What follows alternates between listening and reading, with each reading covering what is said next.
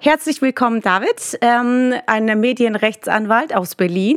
Und ich bin ja auf dich gekommen äh, wegen Cybermobbing, weil ich in letzter Zeit mich extrem dafür eingesetzt habe. Ähm, vielleicht doch nochmal jetzt für den Podcast äh, vorstellen, äh, was genau, in welchem Bereich bist du genau tätig, was sind so deine Aufgaben? Genau, also ich bin Medienanwalt in Berlin, in Berlin Mitte unter den Linden und äh, führe ein Medienrechtsdezernat in unserer mittelständischen Kanzlei. Das heißt, wir vertreten sehr viele äh, Opfer von Hate Speech, ähm, Persönlichkeitsrechtsverletzungen im Internet, in den klassischen Print- und Digitalmedien. Das heißt, wenn wir gegen Axel Springer oder Sat1 oder irgendwelche Sender und Zeitungen vorgehen müssen. Mittlerweile hat sich das ganze Printgeschäft ja so in die digitalen Medien verlagert. Das heißt, wir vertreten vor allen Dingen Opfer von Persönlichkeitsrechtsverletzungen. Es können auch Unternehmen sein, Personen des öffentlichen Lebens oder Verbände, Vereine und Behörden, also durchweg durch die ganze Bank der Gesellschaft. Äh, und äh, dort vertreten wir eben Betroffene vor allen Dingen. Meine erste Frage diesbezüglich ist natürlich äh, Cybermobbing oder Mobbing. Äh, was ist das im rechtlichen Sinne tatsächlich? Ne? Also nicht jede Beleidigung kann man jetzt gleich äh, als äh, Mobbing bezeichnen, oder?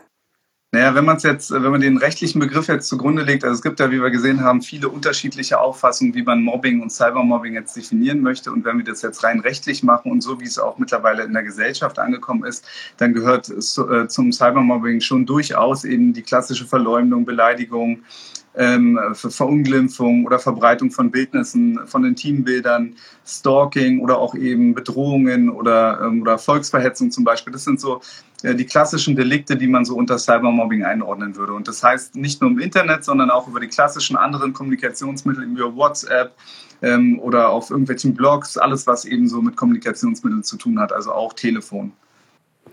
Ähm, das heißt, alles, was digital abläuft. Oder, ähm, also ich meine, im privaten Bereich, äh, wie würde man es festhalten? Ne? Ist wahrscheinlich auch die Frage. Also wenn du jetzt auf der Straße beleidigt wirst, sage ich mal, wäre das auch unter Mobbing äh, unter Mobbing schon. Ne? Also Mobbing ist ja ein weiter Begriff. Ähm, das heißt, äh, wenn hartnäckig quasi ähm, äh, Leute ja, gemobbt werden, ist dann wieder der doppelte Begriff. Äh, insofern ist es schwer zu definieren. Ich kenne jetzt nicht die klare Definition von Mobbing, weil ich mich ja grundsätzlich generell mit den einzelnen Delikten und ähm, Persönlichkeitsrechtsverletzungen beschäftige und deshalb kenne ich den Begriff Cybermobbing, also alles, was eben mit Kommunikationsmitteln geschieht und die klassischen Delikte äh, sind dann eben Beleidigungsäußerungsdelikte, Stalking und, ähm, und Bildnisse, die verbreitet werden. Aber Mobbing draußen kennt ja jeder, kann ja auch schon an Schulen beginnen, eben, dass Leute gegängelt werden, ausgeschlossen werden und so weiter. Und nicht alles ist natürlich verfolgbar und justiziabel. Ne? Das heißt, nicht alles sind Persönlichkeitsrechtsverletzungen, nicht alles sind Straftatbestände. Das meiste, was so Cybermobbing ist, ist ja ganz oft so unterschwellig, subtil und ähm, äh, durch, äh, durch die Gesamtschau. Das heißt, dass so viele hartnäckig eben gegen Leute ähm, haten und, und, und eben ihre Meinung äußern. Die kann oft eben auch noch zulässig sein, aber trotzdem schon Cybermobbing darstellen. Ähm, und die Grenzen sind eben fließend zur Persönlichkeitsrechtsverletzung. Das Problem Internet, im Internet ist ja tatsächlich, dass äh, viele ja mit so Fake-Profilen unterwegs sind, oder? Also wie, wie kann man das verfolgen zum Beispiel? Wenn jetzt irgendwie Kommentare kommen ohne Bild, irgendein Fake-Namen und da wird man halt einfach ganze Zeit beleidigt von, manchmal gibt es sogar mehrere davon irgendwie. Ähm, gibt es da eine Möglichkeit, das nachzuverfolgen? Naja, wir haben das ja sehr oft leider. Wir haben ja zwar bei, bei Facebook die Klarnamenspflicht, das heißt, Facebook ähm, setzt es ja voraus, wenn ich mich anmelde, dass ich dort meinen Klarnamen angebe. Das heißt, sie können es auch verlangen. Das hat zuletzt jetzt das OEG München, das Oberlandesgericht, ich glaube im Dezember entschieden, dass es okay ist, eine Klarnamenspflicht zu fordern, aber die eben durchzusetzen kann man eigentlich nur, indem man einen Identitätsnachweis sich schicken lässt, also einen Ausweis oder sowas. Und das ist eben die Schwierigkeit. Was machen wir dann mit Cybercrime, Identitätsdiebstahl aufgrund der Herausgabe der Daten an den Provider. Das heißt, man kann ja schnell Konten hacken. Das haben wir schon oft jetzt erlebt, dass eben Identitätsdiebstahl in großem Maße eben betrieben wird und auch in Accounts von Influencern sich eingehackt wird und so weiter. Das heißt, ähm, wir haben das Problem der Anonymität. Das heißt, ähm, Facebook sagt zwar in den Klarnamen, aber kontrolliert es eben nicht verschärft, weil es viel zu viele sind und eben auch kein Nachweis gefordert wird aktuell. Und dann haben wir eben eine Menge anonymer Accounts. Das heißt, jeder will seine seine Meinung frei äußern und möchte dabei unerkannt bleiben. Wir haben den Anonymitätsgrundsatz und Anonymitätsschutz auch verankert im Telemediengesetz. Und das heißt, ich kann äh, ohne Klarnamen im Internet mich bewegen, damit ich eben keine Sanktionen spüren oder erfahren muss oder auch befürchten muss und die Meinungsbildung einfach vorangetrieben wird. So, und dann habe ich natürlich einen Anonymen, äh, der mich beleidigt oder bedroht oder verleumdet im Internet oder was auch immer macht. Und ich komme auf den ersten Blick erstmal nicht an ihn ran. So, was mache ich dann? Ich habe die Möglichkeit, wenn es jetzt wirklich halt justiziable Delikte sind, die erfüllt werden, wie Beleidigung, Verleumdung, Bedrohung oder Volksverhetzung, es klingt gerade das Telefon, äh, weiß keiner, dass ich hier gerade beim Podcast bin, ähm, da habe ich eben die Möglichkeit, einen Strafantrag zu stellen bei der Staatsanwaltschaft, der leider sehr oft aus Erfahrung dann äh, so ähm, äh, ins Leere geht, leider, weil die dann nicht ermitteln und sagen, es gibt kein öffentliches Strafverfolgungsinteresse, sondern macht es mal im Rahmen der Privatklage. Und ähm, ja, Privatklage gegen Anonym versteht sich von selbst, ist sehr schwierig. Dann habe ich als weitere Möglichkeit, ähm, natürlich den Provider aufzufordern, diese rechtsverletzenden Inhalte zu löschen. Da gibt es natürlich Meldefunktionen, die oft sehr unzureichend sind, muss man sagen. Gerade wenn man mittels anwaltlicher Hilfe das machen möchte und löschen möchte, dann kann man eben nicht hinschreiben, warum es eine Rechtsverletzung ist. Da ist nicht genug Platz und nicht die richtigen äh, Meldemöglichkeiten wo wir als Anwälte teilweise dann auch schon immer noch mal Druck machen müssen, teilweise eben auch einstweilige Verfügungen beantragen müssen, damit das Ganze eben auch gelöscht wird von den Providern. Mhm. Die andere Möglichkeit ist, wenn es halt wirklich ähm, klassische Delikte sind, ähm, Straftatbestände wie Verleumdung, Beleidigung oder Verletzung des höchstpersönlichen Lebensbereichs durch Verbreitung von Intimfotos oder, oder Informationen diesbezüglich, dann habe ich die Möglichkeit nach dem Netzwerkdurchsetzungsgesetz, das ist noch ein relativ junges Gesetz, was seit etwa drei Jahren existiert, gerichtlich einen Auskunftsanspruch geltend zu machen gegen die Provider. Das heißt, dass die dann die Bestandsdaten herausgeben müssen von denjenigen, die hinter diesen anonymen Accounts stehen. Aber okay. auch das gestaltet sich eben nicht selten als schwierig, weil die Bestandsdaten nicht ewig gespeichert werden und oft das einfach zu sehr alles dahinter anonymisiert ist. Ja. Ja, du hast jetzt äh, das fast schon selber angesprochen. Ähm, das war auch eine ähm, Zuhörer- bzw. Zuschauerfrage. Äh, was sind denn die Sak Sanktionen? Es sei denn angenommen, man hat diese Person, der eben Cybermobbing betrieben hat, man hat den Namen, weiß, wer das ist. Was droht demjenigen? Mhm. Also ganz wichtig ist äh, auch für alle, die es sehen und die immer so Mobbing, Cybermobbing hören, das ist ja nur der Gesamtbegriff und der ist ja schwer greifbar, wie ich eingangs sagte. Mhm. Das heißt, ich muss schauen, ist möglicherweise ein Straftatbestand erfüllt. Ne? Ist äh, zum Beispiel die Beleidigung erfüllt. Das heißt, wenn jemand äh, die Kundgabe der Missachtung in Richtung meiner Person äußert oder verleumdet er mich wieder besseres Wissen, erzählt er irgendwelche Unwahrheiten, verbreitet er mein, mein Bildnis, sodass ich äh, eben aufgrund der Verletzung des Rechts am eigenen Bild eben Strafantrag machen kann. Da gibt es eben Geldstrafen dafür bis hin zu Freiheitsstrafen. Das kommt eben ganz auf die Art und den Umfang der Äußerungen und Taten an. Das heißt, wir haben meistens so eben diese Spanne von Geldstrafe bis hin zu Freiheitsstrafe. Wenn jemand natürlich nicht vorbestraft ist, dann wird er meistens, wird es dann wegen Geringfügigkeit eingestelltes Verfahren oder eben maximal irgendwie eine Geldstrafe oder Bewährungsstrafe. Wenn er aber anderweitig schon vorbestraft ist, dann kann es eben auch mal ins Gefängnis gehen. Äh, äh, von wie viel, also finanzielle Strafen, was wäre das so, in welchem Rahmen, ab wann geht es los? sind das nur 100 Euro, sind das 10.000 Euro oder ist das wirklich auch sehr individuell? Das ist sehr individuell. Also ich bin ja jetzt kein Strafrechtlicher, äh, Strafrechtler im tieferen Sinne, aber natürlich befassen wir uns eben auch äh, mit dem äußerungsrechtlichen Strafrecht als Medienrechter, weil wir natürlich auch neben Unterlassungsansprüchen äh, auf zivilrechtliche Art und Weise auch Strafanträge stellen, die wie gesagt oft leider auch ins Leere gehen und die oft auch eben nur vorbereitend dafür da sind, damit wir an den Täter kommen, um ihn letztendlich dann zivilrechtlich auf Unterlassung und Geldentschädigung in Anspruch nehmen zu können.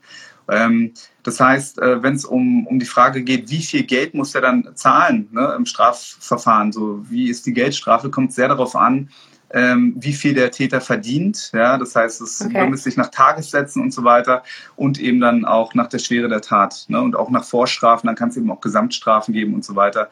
Das heißt, es kann eben, wenn es ein Prominenter ist, der jetzt mit einem anonymen Account was macht und es wird aufgedeckt, dann kann es eben auch mal äh, in die Zehntausende gehen. Ja. Hm.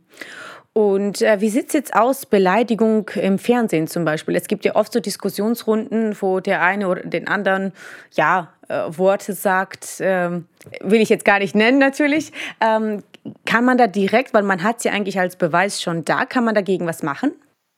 Es kommt auch da total drauf an. Äh, das heißt, äh, natürlich, wenn man in den Medien ist und dort jetzt einen öffentlichen Diskurs hat und über Dinge spricht, dann setzt man sich ja gewissermaßen auch der Öffentlichkeit aus. Man gibt sich, begibt sich in ein Streitgespräch, ähnlich wie bei Politikern. Die müssen sich sehr viel gefallen lassen. Das heißt, im Wahlkampf und so weiter, ähm, dort muss man wirklich auch viel mehr sich gefallen lassen als, als natürliche unbekannte Person. Ähm, aber was sich eben dort keiner gefallen lassen muss, auch Politiker, nicht, sind eben Formalbeleidigungen und sogenannte Schmähkritik. Das heißt, alles, was ohne sachliche Auseinandersetzung und ohne sachlichen Bezug erfolgt, Und das ist so eine ganz wichtige Grenze, die jeder Internetnutzer, aber auch Opfer, die nicht selektieren können, gerade Influencer, wenn sie jetzt tausend Kommentare bekommen, wogegen kann ich denn jetzt vorgehen? Was ist denn noch ja. zulässige Meinungsäußerung äh, im zivilrechtlichen Sinne und was ist schon Persönlichkeitsrechtsverletzung und gleichzeitig dann eben auch eine Schmähkritik? Das heißt, wenn ich jetzt äh, anderslos einfach sage, dumme Schlampe im Fernsehen, ne, dann wird es äh, unter Umständen oder höchstwahrscheinlich sogar eine Schmähkritik sein, die eben auch eine Kundgabe der Missachtung eben zum Ausdruck bringt und deshalb eben auch eine Beleidigung darstellt.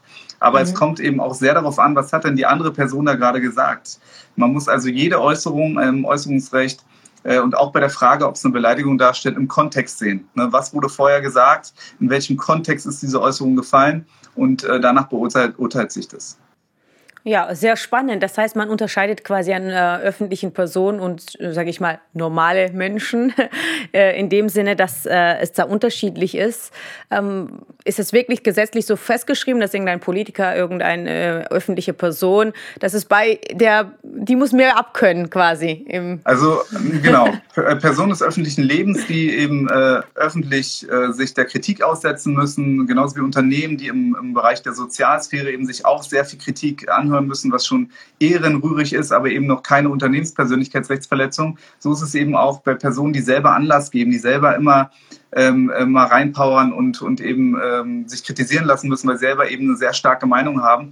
Und dann muss man auch schauen, wenn zum Beispiel ein Prominenter, das passiert auch unter Rappern, ähm, mhm. jetzt fernab der Kunstfreiheit, also in Songtexten darf man grundsätzlich viel mehr als außerhalb der Musik, weil ich eben äh, die, die Kunstfreiheit für mich beanspruchen kann, wenn zum Beispiel Flair gegen Bushido und zurück, ne, dann ist halt die Kunstfreiheit und da fallen eben auch harte Worte und da muss man eben trennen, ist es hier äh, schon Formalbeleidigung ähm, und, und Schmähkritik oder ist es noch zulässig im Rahmen der Kunstfreiheit? Wenn die sich aber jetzt ähm, außerhalb der Musik zum Beispiel streiten und der eine holt aus und, und äh, sagt äh, äh schlimme Dinge in Richtung des anderen, dann gibt es eben im im Äußerungsrecht so ein sogenannten, äh, sogenanntes Recht auf Gegenschlag. Ne? Der andere kann dann eben genauso ausholen wie der andere es getan hat. Ne? Und dann muss man natürlich im Einzelfall wieder abgrenzen und abwägen, ist es hier schon wieder zu viel, ist es eine Beleidigung. Das heißt, äußerungsrechtlich äh, sind so eine Auseinandersetzungen natürlich immer sehr spannend. Aber nicht per se hat jeder Prominente kein Persönlichkeitsrecht, das wollte ich damit nicht sagen. Das heißt, niemand muss sich wirklich schmähen und beleidigen und herabwürdigen lassen. Äh, aber man muss eben mehr Kritik aushalten und die kann oft eben schon persönlichkeitsrechtsbeeinträchtigend sein, ohne dass es eine Beleidigung ist, ähm, wo bei anderen vielleicht es schon wieder eine unzulässige Meinungsäußerung wäre.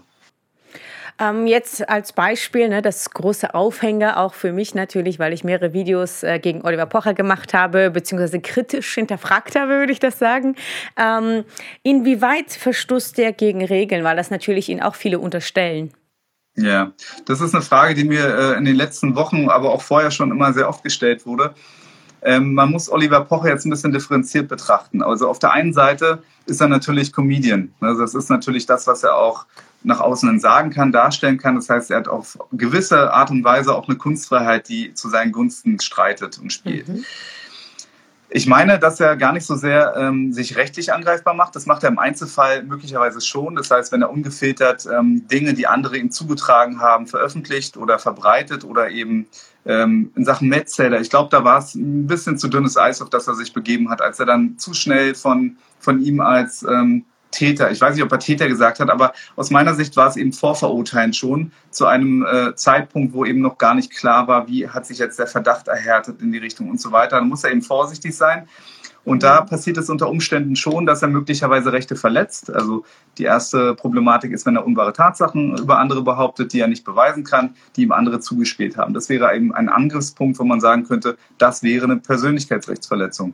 Ich kenne jetzt keinen Fall, wo er das gemacht hat. Ich weiß halt nur, dass er teilweise eben auch ähm, von Abmahnungen betroffen ist und wie das dann gerichtlich ausging, das weiß ich jetzt im Einzelfall nicht, weil ich die Verfahren nicht geführt habe. Das ist so der erste Punkt. Der zweite ist, wenn er übers Ziel schießen würde, und andere beleidigen würde. Das heißt, wenn er halt wirklich äh, klassische Kraftausdrücke in den Mund nimmt, ohne Anlassbezug und so weiter. Aber was viel mehr problematisch ist bei Oliver Pocher, ist nicht so sehr diese rechtliche Verantwortung und, und Rechtswidrigkeit seines Handelns, sondern vielmehr die moralische Seite. Ne? Mhm. Und das ist ja das, was die meisten immer bemängeln und sagen, er ist ein Mobber ja. und so weiter. Und jetzt muss man fragen, ist er denn direkt der Mobber bei dem, was er tut? Zum Beispiel mit seiner äh, etablierten Bildschirmkontrolle, wo eben viele sehr gerne zuschauen, sich berieseln lassen und es teilweise eben auch lustig finden, nur eben die Betroffenen nicht. Ähm, Oder sind jetzt seine Follower die Mobber und ist das alles irgendwie nachverfolgbar? Ist es verfolgbar im rechtlichen Sinne? Ist es justiziabel und was macht er denn da? Also wenn er eine Grundlage dafür bildet, dass seine Followerschaft andere beleidigt, dann ist es wie gesagt nicht rechtlich justiziabel, ist keine Anstiftung oder so. Ne? Darüber könnte man ja nachdenken, wenn er quasi über Influencer hetzt oder so, ne? wenn man es als Hetze jetzt ansehen möchte im Einzelfall ähm, dann ist es jedenfalls keine Anstiftung, weil er möchte nicht, dass andere eine Straftat begehen oder Persönlichkeitsrechtsverletzungen äh, begehen und ähm, äh, er selber weiß es auch nicht, dass es andere tun. Man braucht man Wissen und Wollen in Bezug auf die Haupttat, die, die mhm. Rechtsverletzung, die dann von den Followern begangen wird und auf das eigene Tun, dass ich jemanden anstifte. Das ist schon wieder sehr strafrechtlich, aber so würde man es eben erklären. Das heißt, ähm, die moralische Verantwortung ist groß, weil er sieht ja, er hat zwei Millionen Follower und äh, sehr viele gehen dann eben sehr ähm, sehr unschön mit den Influencern, die da betroffen sind in der Bildschirmkontrolle um. Das heißt, die haten die, die schreiben die an. Ich weiß nicht genau, was die dort schreiben, aber die Influencer weinen eben zu, zum großen Teil eben auch und sind völlig fertig mit den Nerven. Und es kann dann eben auch mal schlimme Folgen haben. Mhm. Und wenn die Follower jetzt Rechtsverletzungen begehen und äh, bedrohen, beleidigen, verleumden oder was auch immer machen, das sind es für sich genommen natürlich einzelne Tatbestände, die von denen erfüllt sind. Und die Verantwortung hat meines Erachtens der dahinterstehende Oliver Pocher in jedem Fall mit. Ne, er, er, ist natürlich nicht haftbar zu machen, aber er überblickt sein Tun und sein Handeln. Und als Person des öffentlichen Lebens habe ich aus meiner Sicht äh, auch immer eine Verantwortung. Ja. Das wäre quasi eine moralische Frage. Rechtlich könnte man quasi jetzt äh, so gesehen nicht wirklich was machen. Nicht gegen Oliver Pocher selbst, in den meisten Fällen jedenfalls. Ja, ähm, sehr gut. Vielen Dank für die äh, ausführliche Antwort. Ähm, sehr, äh, du hast uns sehr viele Einblicke gegeben, besonders was das angeht, ähm, was Cybermobbing angeht. Das heißt, äh, letzten Endes, ähm, viel kann man da ja nicht machen, so um das zusammenzufassen. Weil ähm, wenn ich jetzt ein Video poste als Beispiel von mir und dann kommen 100 äh, negative Nachrichten, das Einzige, was man tun könnte, den Provider anschreiben oder? Das so. kommt eben auf den Einzelfall an. Ich muss mir eben genau jede einzelne Äußerung anschauen, wenn ich mir überlege, ich möchte keine rechtswidrigen Dinge stehen lassen. Das heißt, ich nehme die Kommentare auseinander und schaue, sind hier Unwahrheiten über mich verbreitet? Sind hier äh, Verdachtsmomente in Bezug auf eine Straftat. Bei dir jetzt weniger, aber bei anderen könnte das ja der Fall sein. Unter einem Profil von einem Metzeler zum Beispiel. Du Täter, du Sexualstraftäter oder was auch immer. Ne? Mhm. Ne? Dagegen könnte er vorgehen, wenn es eben nicht erwiesen ist oder es eine Vorverurteilung dort ist, zu einem Standpunkt, wo eben noch, noch zu einem Zeitpunkt, wo eben noch nichts klar ist. Das mhm. heißt, gegen Unwahrheiten kann ich mich dann dort äußern. Ich gucke mir die Kommentare an. Ich kann mich eben gegen, ähm, gegen Beleidigungen wehren, wobei im Einzelfall eben die Abgrenzung zwischen Beleidigung und zulässiger Meinungsäußerung eben schwierig ist, dass Leute dann eben Anwalt machen, wenn es mir wichtig ist. Und darüber könnte ich dann, wenn es eine Beleidigung ist zum Beispiel oder eine Verleumdung, könnte ich eben diesen besagten Auskunftsanspruch versuchen geltend zu machen und dann mhm. danach zivilrechtlich an den Täter äh, herantreten und den abmahnen, auf Unterlassung in Anspruch nehmen. Dann gibt es ja auch noch Täter oder Verletzer jetzt im zivilrechtlichen Sinne, die auch mit einem Klarnamen auftreten. Gegen die kann ich ja ohnehin. Ne? Da kann ich dann eben abmahnen äh, entsprechend und ich muss auch nicht formal, formal richtig jetzt äh, per ähm, per Brief abmahnen. Ich kann auch per E-Mail abmahnen, wenn ich eine E-Mail-Adresse habe oder per Fax. Ähm, oft sind es ja auch eben Personen des öffentlichen Lebens, die sich dann eben dazu hinreißen lassen, solche Äußerungen äh, zu machen. Und die kann ich ja ohnehin leicht erreichen und abmahnen. Und es kann dann eben auch wehtun, wenn die eine Unterlassungserklärung abgeben, da wir gegen verstoßen und die Dinge dann nicht löschen. Dann hagelt es eben Vertragsstrafen. Das heißt, ich habe schon Möglichkeiten und unter Umständen, wenn es sehr hartnäckig oder sehr hart ist, was dort steht im strafrechtlichen Sinne, dann ermitteln die Ermittlungsbehörden auch schon mal. Das heißt, wir haben natürlich auch Fälle, dass sich nicht jeder Täter sicher fühlt, äh, wo wir an die Täter entsprechend rankommen und die dann eben mhm. auch harte Strafen bekommen und auch zivilrechtlich eben äh, das Ganze gesühnt wird. Ja. Okay, und wie sieht es jetzt aus bei ähm, Personen des öffentlichen Lebens mit äh, Fake News. Was kann man gegen zum Beispiel diesen Zeitschriften oder ähm, mittlerweile gibt es ja auch Online-Plattformen, wo News verbreitet werden. Da kann man sicherlich auch irgendwas gegen machen. Genau, auch da ist es ja so. Ne? Das sind ja alles äh, klassische Provider, das heißt Forenbetreiber, Blogbetreiber und so weiter. Das heißt, wenn die ein Impressum haben, dann kann ich die auffordern unter Darlegung der offensichtlichen Rechtsverletzung. Zum Beispiel, guck mal, hier ist mein Bild gepostet worden, hier steht was Falsches über mich oder hier wurde ich beleidigt. Löscht das Ganze, ne? dann ist es eine offensichtliche Rechtsverletzung. Die müssen sofort reagieren, es offline nehmen und gegebenenfalls ähm, auch den Account sperren von demjenigen. Ähm, das ist die erste Möglichkeit. Ich sollte also immer erstmal Screenshots machen. Das ist das Allerwichtigste äh, wenn es darum geht, um Straftaten im Internet, auch in Richtung meiner Person, Screenshots machen und wenn es Videos sind, die Videos eben abfilmen, damit ich eben Beweise habe, sowohl für die Ermittlungsbehörden im strafrechtlichen Sinne als auch dann äh, für die Gerichte, wenn ich jetzt gerichtlich dann auf Unterlassung und Geldentschädigung oder was auch immer vorgehe. Das heißt, Portalbetreiber, Forenbetreiber, immer wenn ein Impressum da ist, kann ich was machen. Wenn keins da ist, ist es natürlich wieder schwieriger. Dann muss ich wieder einen Strafantrag stellen, dann muss ich schauen, dass ich an den Access Provider rankomme, was sich auch sehr schwierig gestaltet, um irgendwie zu versuchen herauszufinden, wer ist denn der Domaininhaber, wer ist der Verantwortliche für die Inhalte. Ähm, es ist nicht einfach und das alles aufgrund des äh, gesetzlich geregelten Anonymitätsschutzes. Das heißt, da muss aus meiner Sicht, und deshalb fange ich auch an, ein bisschen der Aufklärung zu betreiben, ähm, was passieren, damit eben dieser Anonymitätsschutz nicht zu sehr über alles geht. Ja? Mhm. Und das mhm. sehe ich hier einfach, dass es eben dazu missbraucht wird, äh, dass andere in ihren Rechten verletzt werden. Und da muss sich was ändern durch meinetwegen Klarnamenspflicht oder eben einen zivilrechtlichen Auskunftsanspruch, dass man eben nicht erst bei Straftaten, sondern schon bei Cybermobbing im Bereich der Persönlichkeitsrechtsverletzung Auskunftsanspruch hat. Ne, das Netzwerkdurchsetzungsgesetz greift ja nur bei ähm, Beleidigungen, Verleumdung und so weiter, aber eben noch nicht bei Persönlichkeitsrechtsverletzungen, die unter dieser Schwelle sind. Genauso mhm. kann ich bei Persönlichkeitsrechtsverletzungen, die keine Straftaten sind, ja auch keinen Strafantrag stellen. Und wenn dann Anonymitäter da sind, dann wäre es schön, wenn ich einen zivilrechtlichen Auskunftsanspruch hätte, wenn schon jemand äh, in unzulässiger Weise seine Meinung äußert oder mich äh, in irgendeiner Form diffamiert.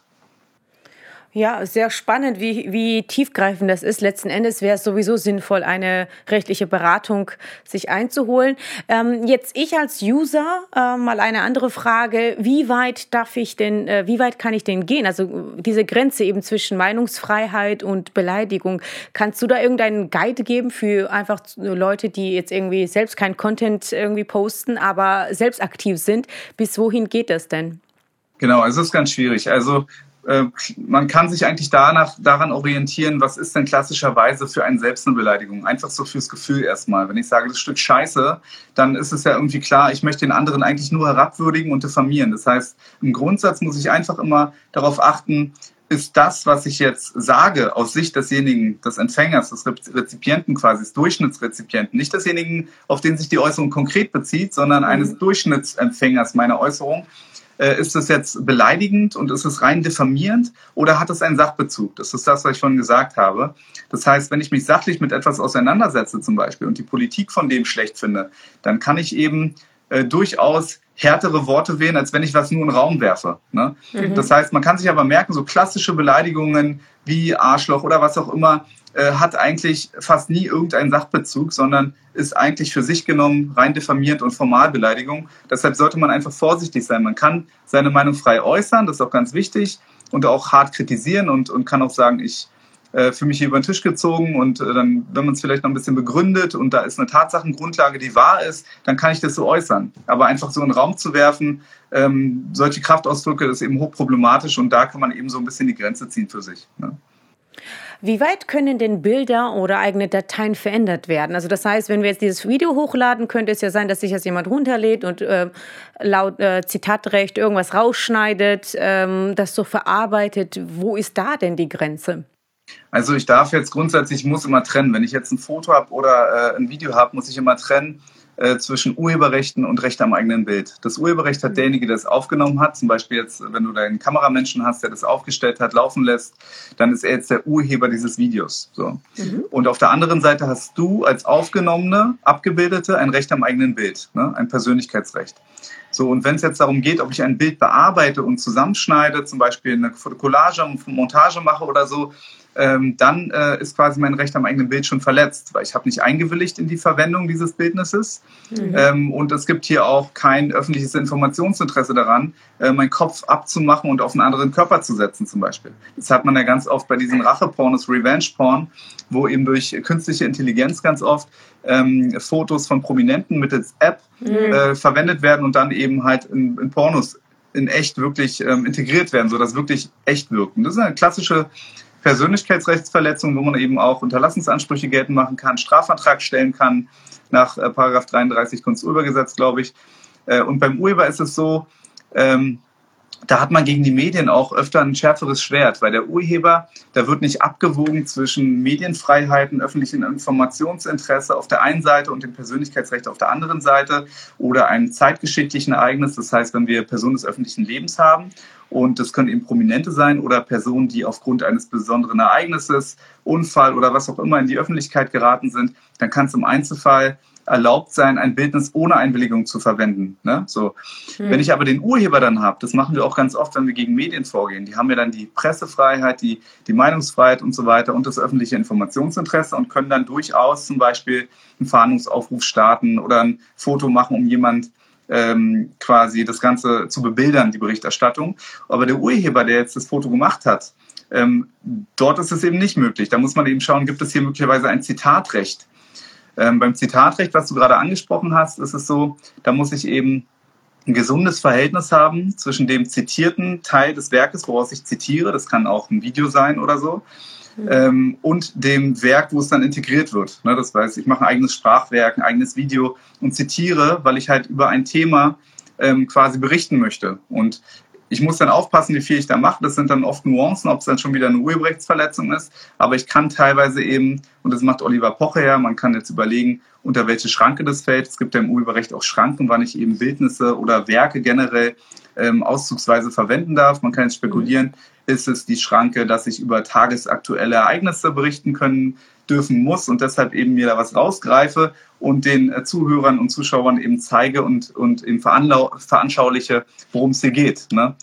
Oder ist es jetzt ein Zitatrecht, dass ich mir für mein eigenes Werk einfach ein anderes Werk herauspicke und mir einen ganz kleinen Teil nehme und daraus zitiere. Da muss ich aber auch die mhm. Quelle angeben. Ne? Und mhm. das betrifft das Urheberrecht. Ähm, da hat man als Urheber eben stärkere Rechte als, ähm, als Abgebildeter beim Recht am eigenen Bild auf jeden Fall. Mhm. War jetzt sehr juristisch, aber musste ich mal so ein bisschen auseinanderpicken. Ja. Man versteht, worauf es hier ankommt. Der eine, der das Foto oder das Video aufnimmt und der andere, der eben abgebildet ist. Mhm. Dann ähm, gibt es natürlich auch solche Videos auf YouTube, äh, was mir seit, äh, ja, ich sag mal, seit zwei, drei Jahren total in ist, dass äh, eben Parts rausgenommen werden und kommentiert wird. Da kann man natürlich nichts machen, wenn jemand jetzt äh, ein äh, Video teilnimmt und sagt, ja, ich finde das blöd, was sie da erzählt, ne? in unserem Fall jetzt zum Beispiel, ähm, dafür stoßt ja niemand gegen irgendwas letzten Endes, weil es ja eigene Meinung ist. Ja, es kommt auch auf den Kontext an, wie, in welchen Kontext es äh, gesetzt wird. Wenn es wieder aus dem Zusammenhang gerissen ist zum Beispiel und eben irgendwas angedichtet wird, ne, dann könnte man trotzdem eben über eine unwahre Bild, äh, Wort-Bild-Berichterstattung nachdenken. Aber wenn ich eben auf etwas Bezug nehme, tagesaktuell und jemand ist zum Beispiel wie ein Influencer in der Öffentlichkeit und ich möchte mich damit öffentlich auseinandersetzen. Es gibt also ein öffentliches Informationsinteresse mhm. daran, dass ich darüber berichte und auch kritisch mich damit auseinandersetze, dann kann ich das eben auch tun. Ne? Das mhm. heißt, es wäre dann auch unter zeitgeschichtliches Ereignis zu subsumieren. Der Begriff ist eben sehr weit, weil die gehen eben mit ihrem Bildnis und mit äh, dem, was sie äußern, an die Öffentlichkeit und ich setze mich kritisch damit auseinander und möchte aber der Öffentlichkeit zeigen, worum geht es denn hier eigentlich und was ist die mhm. Grundlage dessen, was ich hier sage. Letzten Endes ist das ja ein schmaler Grad und im Internet sowieso nicht wirklich alles verfolgbar. Ne? Und das ist ein äh, schwieriges Thema. Da muss man eigentlich nur auf die Menschen appellieren, dass die eigenständig nachdenken, was die kommentieren und ähm, auch ein bisschen äh, Hirn einschalten und die Moralvorstellung, oder? Also das wäre jetzt. Ähm ja, absolut. Also ich sage immer, jeder soll natürlich seinen Senf dazugeben können. Äh, ich bin aber ein Fan davon, dass gerade wenn der Laie es nicht einschätzen kann, ob er hier gerade Gerüchte verbreitet. Ne? Gerüchte verbreiten geht ja auch sehr schnell und ist dann auch eine Verbreitung unwahrer Tatsachenbehauptungen. Mhm. Ob ich Dinge teile und like, die halt rechtswidrig sind äh, und so weiter, dass man eben auch zur Verantwortung gezogen werden kann. Man kann ja seine Meinung äußern, das ist wie im Straßenverkehr. Da muss ich auch ordentlich fahren, sonst kriege ich ein Bußgeld oder, oder kriege einen Punkt. Und im Internet muss ich mich aber auch rechtskonform verhalten. Und es obliegt mir, mich zu erkundigen, was ich da äußern darf. Das heißt, ich kann nicht einfach tausend Posts irgendwie ähm, dort, dort machen oder, oder irgendwo auf Like drücken oder auf, auf, auf Teilen. Das verbreitet sich ja dadurch. Und ich nehme eben dann an der Rechtsverletzung teil. Und das muss mir eben mhm. bewusst sein. Und wenn ich da mich nicht rechtssicher verhalten kann, was gerade im Bereich des Äußerungsrechts sehr schwierig ist und nicht mal äh, dem Allgemeinjuristen gelingen würde, weil es einfach so diffizil ist, dann äh, muss ich eben meinen Mund halten. Ja? Das ist einfach so das, was ich als betroffenen Anwalt sage. Ähm, jeder soll seine Meinung äußern können. Die Meinungsfreiheit ist sehr wichtig auch in diesem Land, auch die Pressefreiheit, anders als in anderen Ländern. Ähm, aber man muss sich eben rechtskonform verhalten. Und das ist äh, jedem seine Sache, eben dafür Sorge zu tragen, dass er es tut. Und er muss dann dafür eben auch einstehen und eben auch verfolgbar sein. Deshalb ist die Anonymität eben aus meiner Sicht so ein großes Problem. Okay. Ja, super. Vielen Dank für die tollen Einblicke. damit wäre unsere Podcast-Aufzeichnung auf jeden Fall schon mal fertig. Äh, vielen Dank fürs Zuhören. Und jetzt würde ich noch zwei, drei Fragen eben beantworten. Und falls es was, äh, wir nehmen ja auf und falls was Wichtiges dabei sein sollte, können wir das ja noch reinschneiden. Also ähm, jetzt die Frage wieder ist natürlich aktuell Pocher, ähm, ähm, dass er jede Influencerin, jeden Influencer eine Bratpfanne nennen darf. Ähm, Bratpfanne ist ja so in dem Sinne ja keine Beleidigung, oder? Bratpfanne ist eben noch klassische Meinungsäußerung, ist jetzt für die Person, man muss immer unterscheiden zwischen einer Persönlichkeitsbeeinträchtigung, das heißt, jemand kann in seinem Ehrgefühl sich verletzt fühlen und einer Persönlichkeitsrechtsverletzung. Das heißt, ich habe dann immer die Abwägung zwischen den Grundrechten Meinungsfreiheit und möglicherweise eben auch Kunstfreiheit auf der einen Seite und Persönlichkeitsrecht auf der anderen. Ne? Und diese Abwägung mhm. ist eben immer im Einzelfall vorzunehmen. Und wenn er und Bratpfanne ist eben halt noch so klassische Meinungsäußerung, da würde man bei keinem äh, Gericht oder keinem spezialisierten Gericht äh, zivilrechtlich irgendwas tun können. Ja. Das zu der Frage. Ja, also das heißt, das ist ja quasi ja keine klassische Beleidigung. Wenn ich jetzt sagen würde, Arschloch oder so des Monats, das wäre nochmal was anderes, gehe ich mal von aus, weil Bratpfanne ja. ist ja tatsächlich so eine Künstler, Kunstbegriff auch letzten Endes, ne, den er so erfunden hat. Ja, ähm. wie gesagt, also da sehe ich jetzt äh, keine Schwierigkeiten. Ist zwar unschön, ähm, aber kann man aus meiner Sicht eben nichts gegen machen aus Erfahrung, weil ich bin ja viel vor den, vor den spezialisierten Pressekammern, die eben wirklich über Sachverhalte zu urteilen haben, die weitaus schlimmer sind und wo wirklich halt gemobbt wird oder wo geschmäht wird und das wirklich hartnäckig und wo leider aus meiner Sicht noch zu viel durchgeht und die Meinungsfreiheit zu sehr hochgehalten mhm. wird. Ähm, viel passiert in Richtung unwahre Tatsachenbehauptungen. Das wird halt wirklich schnell geahndet von den Gerichten und auch bei der Verdachtsberichterstattung sind sich die Gerichte weitestgehend ihrer Verantwortung auch bewusst. Aber bei dem Thema Meinungsäußerung sind, ist es halt sehr oft so, dass wirklich ohne Sachbezug Dinge geäußert werden, Leute bloßgestellt werden, herabgewürdigt werden und die Gerichte teilweise eben noch zu sehr sagen, das ist halt freie Meinungsäußerung. Ja. Mhm. Ja, es kommt immer darauf an, äh, mit, von wem man vertreten wird, denke ich mal auch, ne? So rein rechtlich. Ähm, ja. Kann, es ist ja breites Feld. Es ist schon wichtig, äh, einen spezialisierten Anwalt im Medienrecht zu haben. Das sage ich gar nicht zur Eigenwerbung, sondern weil es wirklich ein sehr spezielles äh, Gebiet ist, was man eben mal nicht so aus der, aus der Hosentasche äh, zaubert, mhm. sondern äh, wo man sehr viel Erfahrung mitbringen muss. Schon allein bei den Anträgen erlebe ich oft, wenn jetzt auf der Gegenseite Kollegen sind, die nicht auf das Medienrecht spezialisiert sind, dass sie die Anträge nicht bestimmt genug machen. Ne? Dann sagen die, äh, es zu unterlassen, meinen Mandanten zu beleidigen oder sich unwahr über meinen Mandanten zu äußern. Ganz wichtig ist, äh, wichtig mhm. ist es da eben, konkrete Anträge zu stellen und die konkrete Rechtsverletzung mit zu benennen. Das heißt, die konkreten Äußerungen ähm, eben mit reinzunehmen in den Antrag und ähm, wenn dies geschieht, wie zum Beispiel, dass man halt wirklich sagt, wo äh, ist denn die Rechtsverletzung erfolgt und welche soll denn konkret in Zukunft unterlassen werden, damit auch der Antrag später durch den Gerichtsvollzieher vollstreckbar ist. Ja. Hm. Hm, letzten Endes ähm, sage ich auch immer, gut beraten lassen. Ähm, und ähm, die nächste Frage hatte ich vorhin gelesen und während du gesprochen hast und nicht zugehört habe, habe ich dann äh, meine Fra äh, die Frage vergessen. Ja, es gibt sehr viele, sehr viele Fragen über Pocher natürlich, ja. Wieder äh, noch eine letzte Frage beantworten wir, dann ist unsere Zeit auch um. Und zwar, ähm, da sagt zum Beispiel jemand, ähm, dass er ganz genau weiß, was er tut letzten Endes und seine Follower steuert. Kann man das jemandem unterstellen, dass man sagt, ja, du hast was geäußert und du wusstest ganz genau, dass deine Follower dann die Leute angreifen werden? Oder ist es überhaupt beweisbar eigentlich? Also beweisbar ist es halt nicht, wenn er es nicht konkret geäußert hat. Ähm, Soweit würde ich auch gar nicht gehen. Ich will ihm gar nicht unterstellen, dass er ähm, darauf aus ist, dass seine Follower alle quasi andere mobben. Ne? Ich meine, er nimmt es mhm. billigend in Kauf. Ähm, das ist das Problem, äh, dass er einfach weiß, was dort geschehen kann und eben aus Erfahrung auch gesehen hat, äh, was quasi mhm. dort passiert. Ähm, aber dass er eine Verantwortung trägt und ähm, eben genau weiß, was die dort machen und es auch so möchte, ähm, das glaube ich nicht. Also das möchte ich ihm auch gar nicht vorwerfen, aber er nimmt es eben billigend in Kauf. Das meine ich schon. Okay.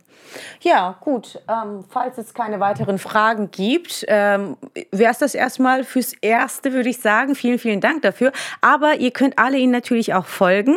Ähm, du bist ja überall bei mir verlinkt. Auch unter diesem Video werde ich dich verlinken, auch in Podcast-Folge. Das heißt, äh, du ähm, hast immer wieder Neuigkeiten, machst viele verschiedene Live-Übertragungen und die Leute könnten dich ja rein theoretisch ja auch äh, eigenständig anschreiben.